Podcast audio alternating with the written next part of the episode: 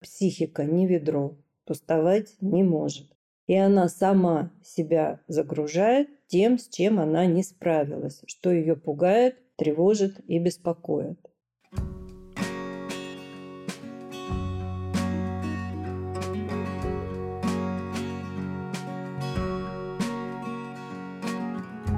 Всем привет!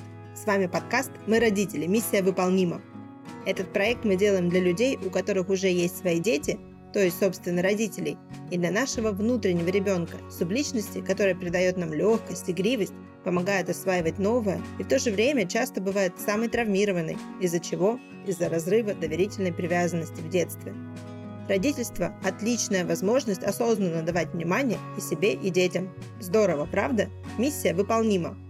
Марина Витальевна Лазовская, или МВ, как ее зовут все в нашем пространстве, врач-психотерапевт, автор метода алгоритма благополучия, и Яна, куратор проекта, ученица второго курса нашей школы самосоздания и мама двоих детей, записали новый эпизод об оценках и оценочном суждении, о том, сколько времени бабушки должны посвящать внукам, сколько себе и должны ли они что-то кому-то вообще – как приучать детей к порядку и нужно ли это делать? И почему старшие дети не торопятся брать в свои игры младших? Спойлер, об этом нам расскажут биологи. Постоянные слушатели знают, что каждый выпуск подкаста мы пишем во время онлайн-трансляции. Попасть на интерактивное шоу можно каждую пятницу в телеграм-канале «Не психуй». Активная ссылка в описании выпуска. Накануне трансляции мне поступил вопрос от слушательницы. Задаю его вам, Марина Витальевна. Марина Витальевна, скажите, пожалуйста, о чем говорит тот факт, что мне очень дискомфортно принимать похвалу в свой адрес? Это говорит о том, что похвалы в детстве было очень мало. Мы, как бы это банально избито не звучало, но это остается фактом нашей жизни, что все, что происходит с нами во взрослом состоянии, семена этого закладываются в детстве. Представим такую ситуацию, что ребенка за что-то похвалили, сказали, ой, какая ты молодец, ты тут вот игрушки свои убрала, а теперь давай иди кухню убери. То есть ребенок э, вот эту вот цепочку усвоил, что если его хвалят, дальше будет что-то неприятное. Или, например, вот ты игрушки-то свои убрала, а вот, э, например, там кому-то чего-то ты не помогла сделать. Ну, то есть вот эти постоянные повторы, а обычно родители не меняют свое отношение к воспитанию, они закрепляются как то, что похвала – это что-то такое, знаете, с привкусом каким-то. Вроде приятно, а вроде и нет.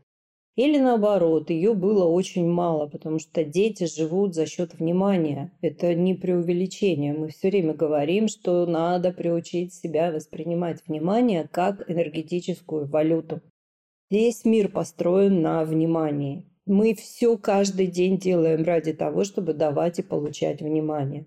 И если мы себя к этому приучаем, нам становится намного легче жить. Так вот, дети живут благодаря вниманию. Но вы же понимаете, да, что детеныш человека не выживет ни при каких обстоятельствах, если рядом не будет тех, кто будет давать ему внимание. Это единственный детеныш высших млекопитающих, который абсолютно беспомощен мы эволюции за мозг очень дорого заплатили. Ну вот, например, вот этой беспомощностью. Поэтому дети, начиная с младенческого возраста и в дальнейшем это тоже необходимость, живут за счет того внимания, которое дают ему взрослые.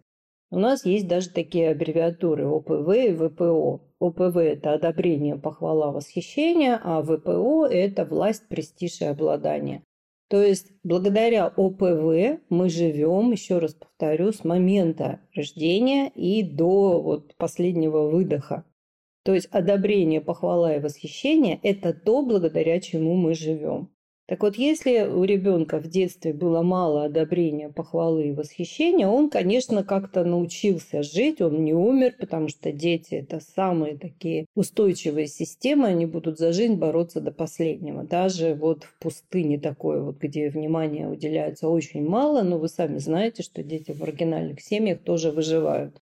И ребенок просто не приучен, и ему кажется, что если его похвалили, то либо следом, вот как я в первом примере, будет что-то неприятное, либо это вообще что-то такое странное, и потом добавляется это, наверное, лесть, и от меня чего-то сейчас захотят.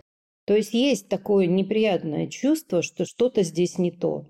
И это да, это действительно так. И главное, что понять, главное не то, что со мной сделали, а то, что я сама сделала с тем, что сделали со мной.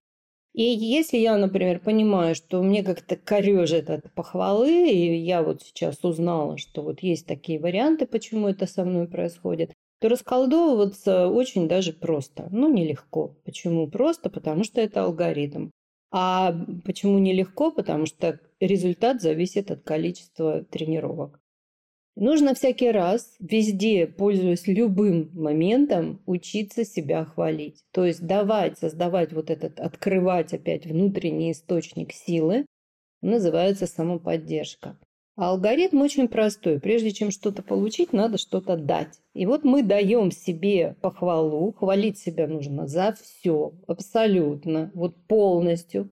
И пресекать прерывать трансы с привычной критикой и неодобрением. И тогда постепенно у нас мозг работает только по принципу обмена. Мы не можем ничего искоренить, избавиться, исключить. Мозг не так работает. Он работает только по принципу обмена. Загружается программа критики, сразу же, ага, я тебя вижу, прервать, перенаправить, закрепить алгоритм. И что у меня есть прямо сейчас хорошего? Что у меня есть, чтобы считать себя счастливой? Мы можем проживать любые несчастья только благодаря тому, что у нас есть внутри вот этот источник самовозобновляемого, возобновляемое через внимание счастья.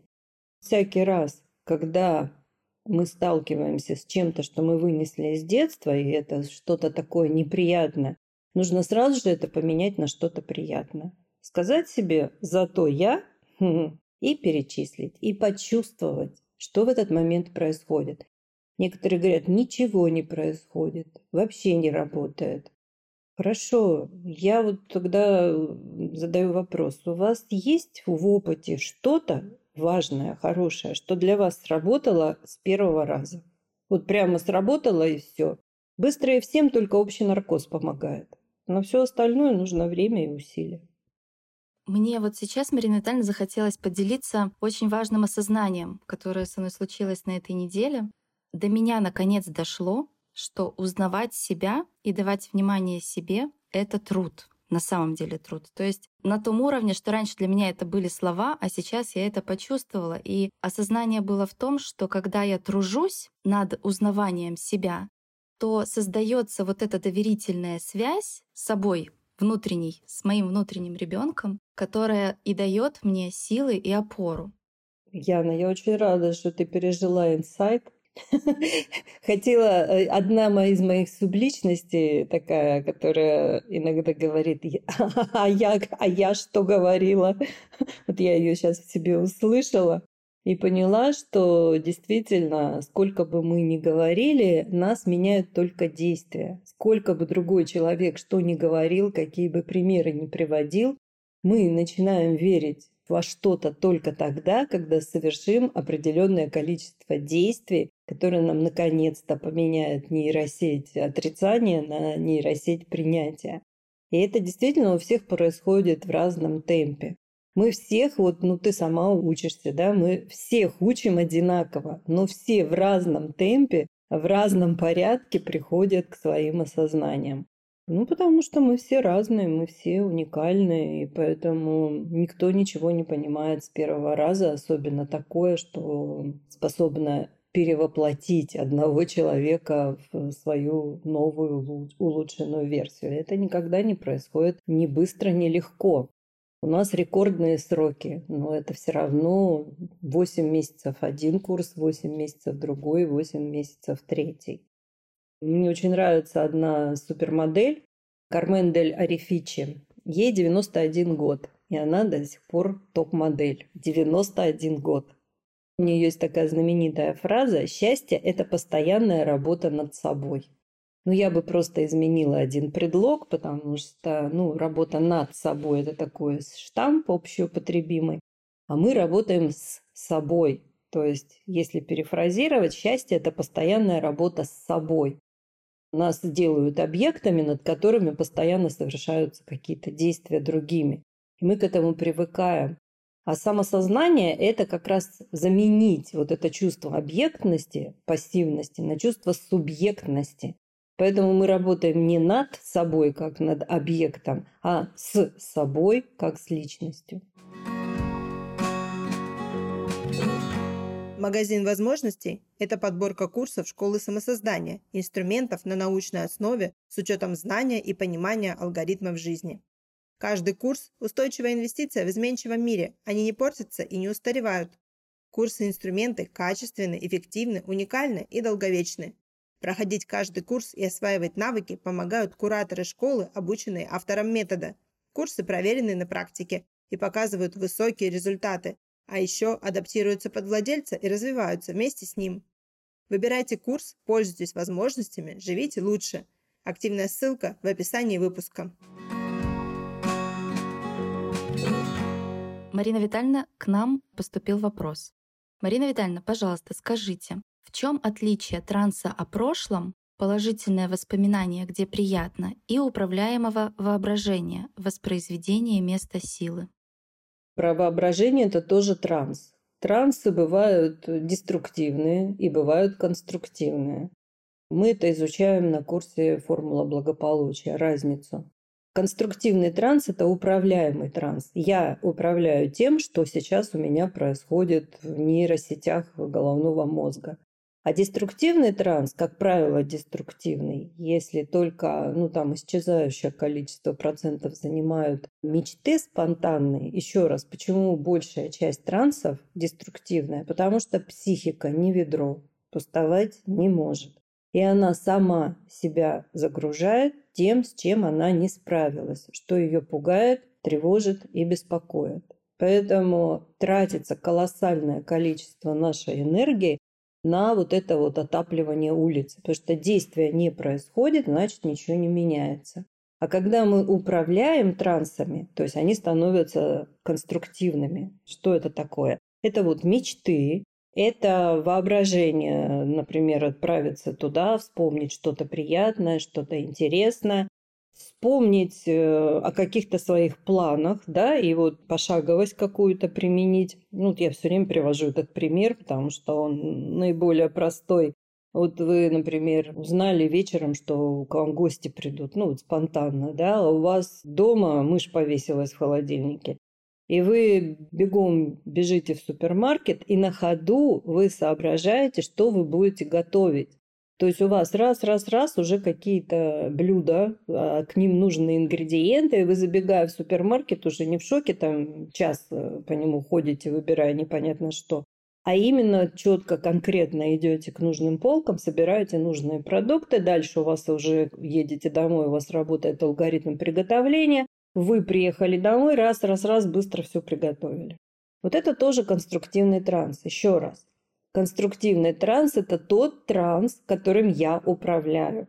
Да, транс – это перенос в переводе, да, то есть это перенос меня в какую-то реальность, которую я вот сейчас руками пощупать не могу. Но она становится материальной реальностью благодаря тому, что я ее совершила в пространстве своего мышления. Ну вот как-то так. Марина Витальевна, есть еще один вопрос. Как можно коротко объяснить бабушкам и дедушкам то, что их внуки могут расти личностями, а не удобными послушными детьми? Воспользоваться правом вето.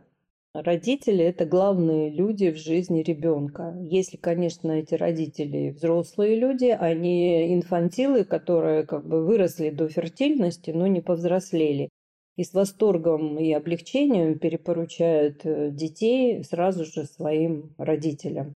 Тогда родителями являются те люди, которые большую часть времени проводят с ребенком. Недаром существует эта поговорка, что миром правит рука, качающая колыбель. То есть кто с ребенком большую часть времени находится, тот ему и родитель, а не тот, кто его родил. Поэтому если ситуация, при которой дедушка с бабушкой появляются э, нечасто по выходным, там, по праздникам, то тогда им э, просто можно объяснить, если вы видите, что они что-то делают не так, как вы, можно вежливо и ласково объяснить. Папа, мама, мы вот с этой проблемой разбираемся так. Ну, например, Дедушки и бабушки, они склонны потакать капризам внуков. И понятно, что это хорошо, потому что дети должны отдыхать от всех этих воспитательных долженствований. С другой стороны, если это уж прям совсем идет в разрез с воспитанием, то родители обязаны об этом сказать. Потому что если не сказать, ситуация меняться не будет. Никто нас не запомнит за наши мысли.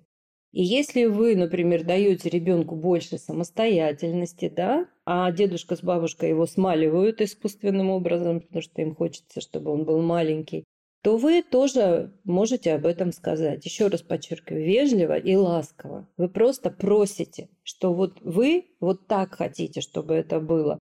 Но ей дедушка с бабушкой могут оставить за собой право вас не послушать. И это тоже нужно понимать. Поэтому личность воспитывают те, кто большую часть времени находится с ребенком. Какой будет эта личность, зависит от того, какие примеры этому ребенку показывают. Дети не слова слышат, слова они вообще практически не воспринимают до определенного возраста не воспринимают в силу непонимания и неопытности, а после определенного возраста не воспринимают, потому что не хотят воспринимать, им не нравится то, что им говорят. Поэтому они защищаются от этого. И дети впитывают, постоянно происходит вот это интроицирование, впитывание и берут примеры. Поэтому Юнг сто лет назад сказал, не воспитывайте детей, воспитывайте себя, дети все равно будут похожи на вас.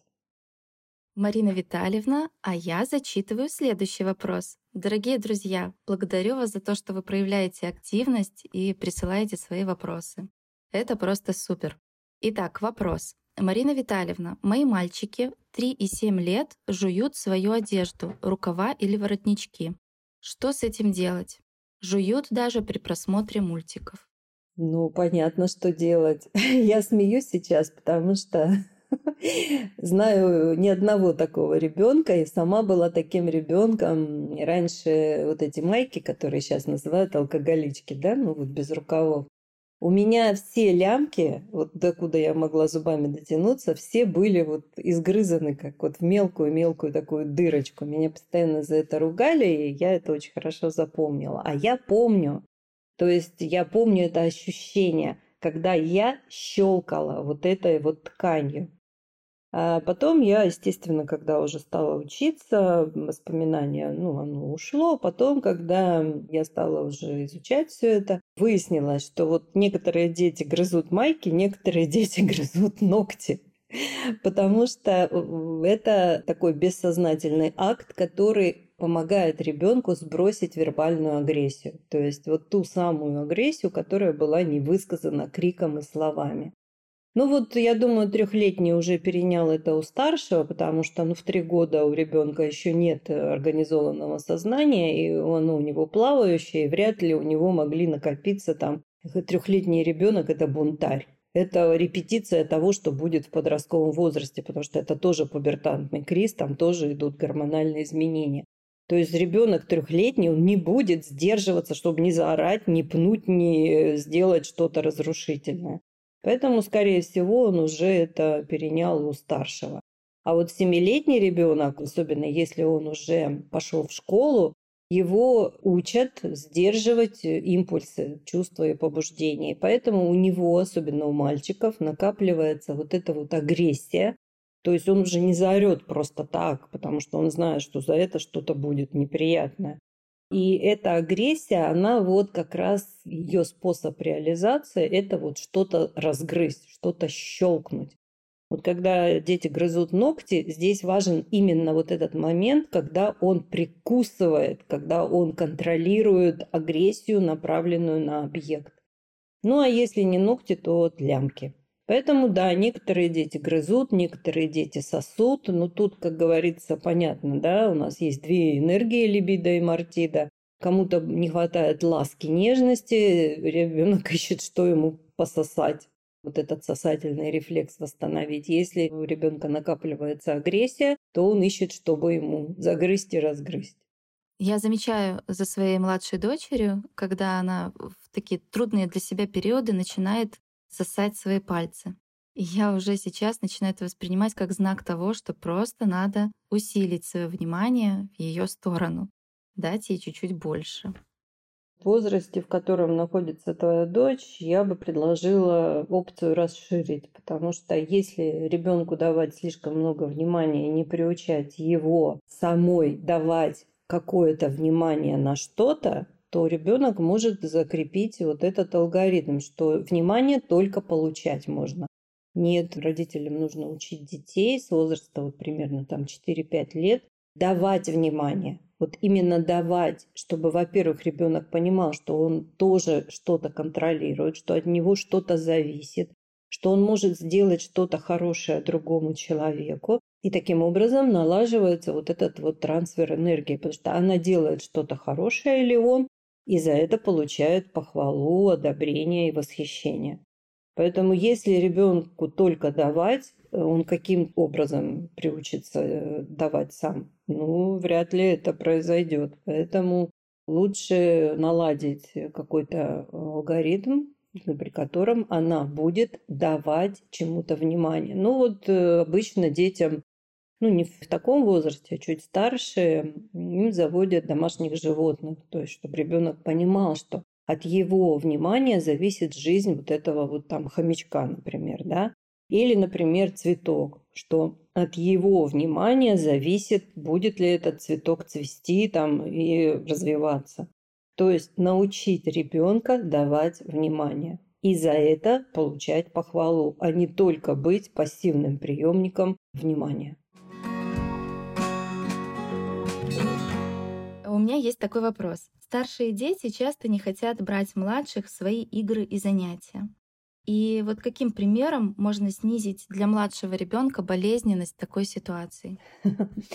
Ну, вообще-то это естественно. Ну, вот представьте, вот честно, я не прошу сейчас никого вслух отвечать, естественно. Ну, себе скажите, вы хотите играть в детские игры? Ну, серьезно. Мы же столько времени, э, каждый день, мы развиваем свой мозг, а потом, когда люди становятся родителями, они как бы вынуждены каскадом уйти на несколько ступеней вниз в своем развитии для того, чтобы заниматься с детьми тем, что нужно детям. Поэтому многие родители, они как бы вот через силу играют с детьми. Ну а чем отличаются старшие дети? Они просто более такие, ну как сказать, не жестокие, а более жесткие. Поэтому если родитель будет а, вот так вот делать, но будет все равно играть со своим ребенком, то дети, они не будут вот так вот делать, они просто скажут, так, давай-ка шуруй отсюда.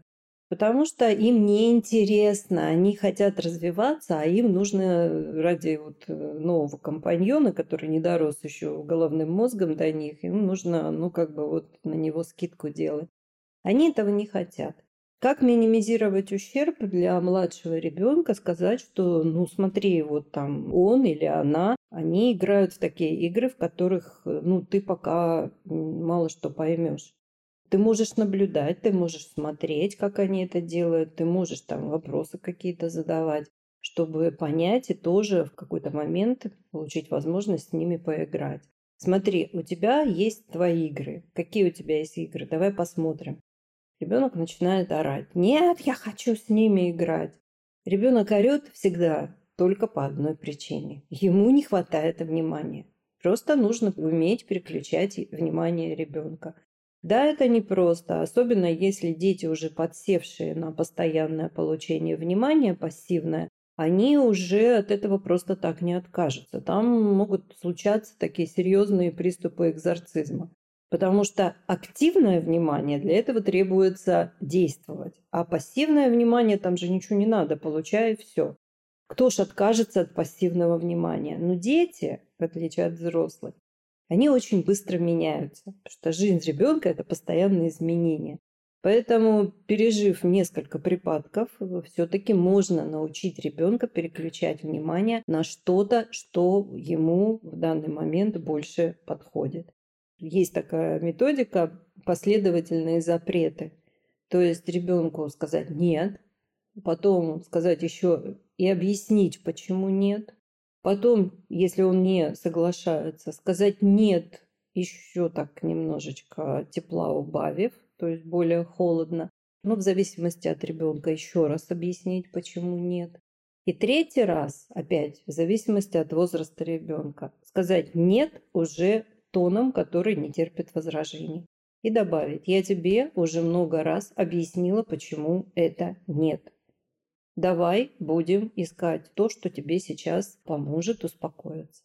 То есть это же не делается по мановению волшебной палочки. Поймите, если вы имеете дома неуживчивого, капризного, приставучего ребенка, это не потому, что у него характер такой, а потому что он привык к определенному виду взаимодействия с собой. И поэтому отучать его тоже придется вам. Но для этого нужно понять, как это делать и в чем ошибка. Родители постоянно совершают ошибки. Это нормально. Потому что, ну вот кроме нас, нашего проекта, никто же не учит, как быть разумным родителем и растить счастливых детей. Нас этому не учат. Поэтому родители постоянно совершают ошибки, постоянно лажают. Это нормально. Но, будучи человеком современным и живущим в 21 веке, ненормально жить в последствиях ошибок, не желать, не хотеть не понять, как их исправить. Потому что каждая родительская ошибка – это какой-то вариант жизни ребенка. А за этим будут последствия. И мне очень понравилось, что мы все имеем право на ошибку. А еще запомнилось, прям я улыбнулась, пережить несколько минут припадков или несколько припадков. Это, да, это возможно. приступов экзорцизма. Да. Именно так это и выглядит. К сожалению, родители, если они дефицитарны, у них просто не хватает сил, чтобы алгоритм восстановить. Поэтому зачастую все происходит как по-старому. А ребенок привыкает, и чем старше он становится, тем труднее его отучать от чего-то. Марина Витальевна, наше время подходит к концу, и я хочу от всего сердца поблагодарить вас за ваши ответы, за ваше терпение.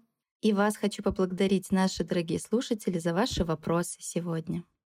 Да, Яна, я благодарю тебя за классную подготовку классное ведение. Время идет очень быстро на нашем проекте. Дорогие друзья, благодарю вас за внимание. Помните, что нет нерешаемых проблем, нет желания их решать. Поэтому мы все делаем для того, чтобы у вас появилось это желание. Желание появляется от того, что мы что-то узнаем и что-то делаем. Поэтому я думаю, что мы можем быть уверены, что мы вам полезны. Берегите себя, берегите детей и будьте здоровы. Всем до новых встреч. До свидания. Хотите задать вопрос? Смело пишите нам. Контакты в описании выпуска. И подписывайтесь на подкаст «Мы родители. Миссия выполнима» на любых удобных вам подкаст-платформах.